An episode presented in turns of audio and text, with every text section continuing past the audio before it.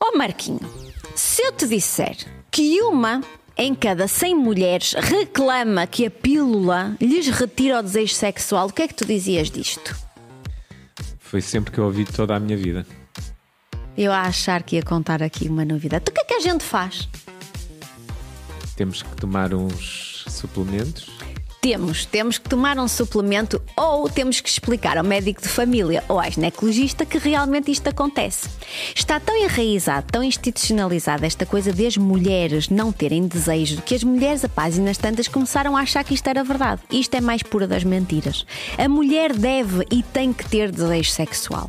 E se não tem desejo sexual, nunca. Não tem vontade, nunca. Não tem prazer, nunca. Alguma coisa não está correta no nosso organismo. E se há influências externas medicamentosas, então nós temos que avaliar que medicamentos são estes que nós andamos a tomar que influenciam a nossa libido desta maneira.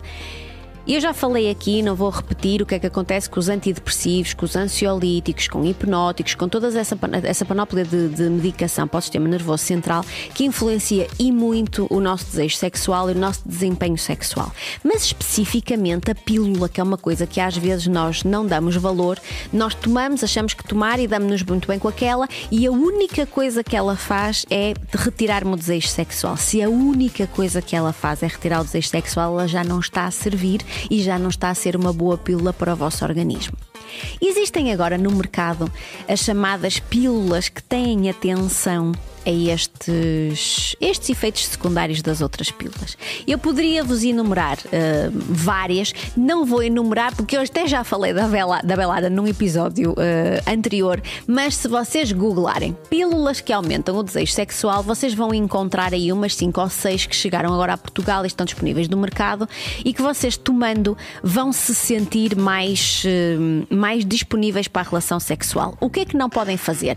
Ir à farmácia, comprar uma caixa, resolvem substituir a que tinham anteriormente, não dão cavaco a alguém, não fazem análises, não vão verificar se está tudo bem convosco. Isto é falta de juízo. Devem dirigir-se ao médico, sim, devem explicar o que está a passar e se o médico não tiver sensibilidade suficiente para ouvir o que vocês estão a dizer e a explicar, então mudem de médico, porque hoje em dia existem pessoas que têm muita sensibilidade para estes assuntos e já não cabe na cabeça de alguém.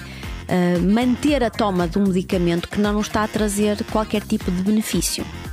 Além de outras pílulas, que não aquelas que nós estamos mais habituadas a encontrar, já existe também no mercado coisas que nos dão certas alegrias. Nomeadamente libifemes da vida que são uma pastilhinha que nós podemos tomar. Em, existem específicos, idade fértil, que é até aos 35, mais ou menos. Existem outros pós 35, 50, 60, para mulheres que estão a fazer climatério, início da menopausa, que vocês podem tomar que vos vão deixar mais disponíveis à relação sexual. Existem também, aqui lembrado pelo Pedro, sprays de oxitocina. Nós mulheres somos muito movidas à oxitocina no desejo sexual. É aquele sprayzinho maroto que nós utilizamos quando estamos a amamentar. A gente põe aquele sprayzinho que ele quando estamos a amamentar, não traz essas alegrias porque estamos muito influenciadas pela hormona do recém-nascido. Portanto, não há nada que a malta tome nessa altura do campeonato para nos deixar ficar alegre, seja com o que for.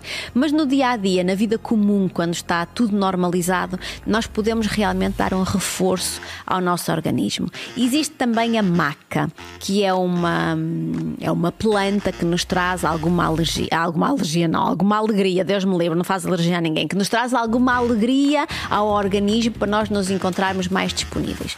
A meu ver, o que é que nos faz mesmo, mesmo, mesmo muito bem à libido? Livros eróticos. É um conselho que eu dou muitas vezes nas minhas consultas e eu acho que as mulheres reagem muito bem aos livros eróticos, reagem muito melhor do que a um filme pornográfico, seja o que for.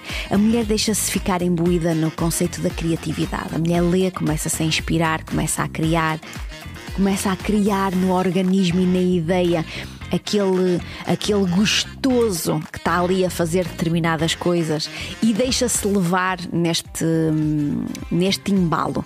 À medida que, va que, vamos lendo alguma coisa que essa criatividade do livro faz aumentar o nosso desejo, o desejo não, não foge espontaneamente. A tal oxitocina fica ali 6, 12 horas, portanto, nós vamos estar mais disponíveis.